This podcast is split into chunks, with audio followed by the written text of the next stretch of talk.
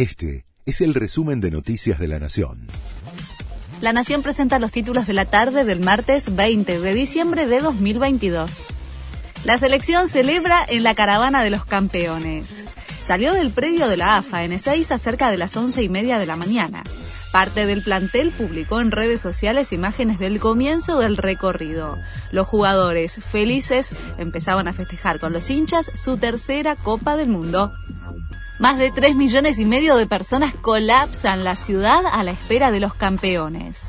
Hay incertidumbre sobre el recorrido de la caravana. Una multitud de hinchas invadió la autopista 25 de mayo donde iba a pasar el micro. La AFA había anunciado que los jugadores saludarían en la intersección con la 9 de julio, en Constitución. Ahora el recorrido es una incógnita. Operativo de seguridad para escoltar al plantel. Los ministros de Seguridad de Nación, Provincia y Ciudad habían acordado que el micro no se detenga en ningún punto. El operativo de la bonaerense incluye más de 3.300 efectivos.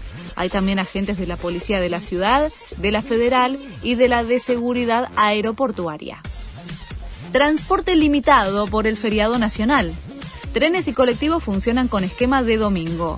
Disminuye la frecuencia y además, por la concentración de gente, varias líneas cambian el recorrido.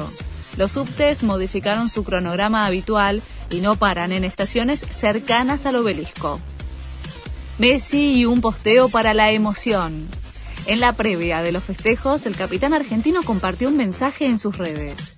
Siempre tuve el sueño de ser campeón del mundo y no quería dejar de intentarlo, aún sabiendo que quizás nunca se daría. El 10 le da las gracias a los argentinos y también a Maradona.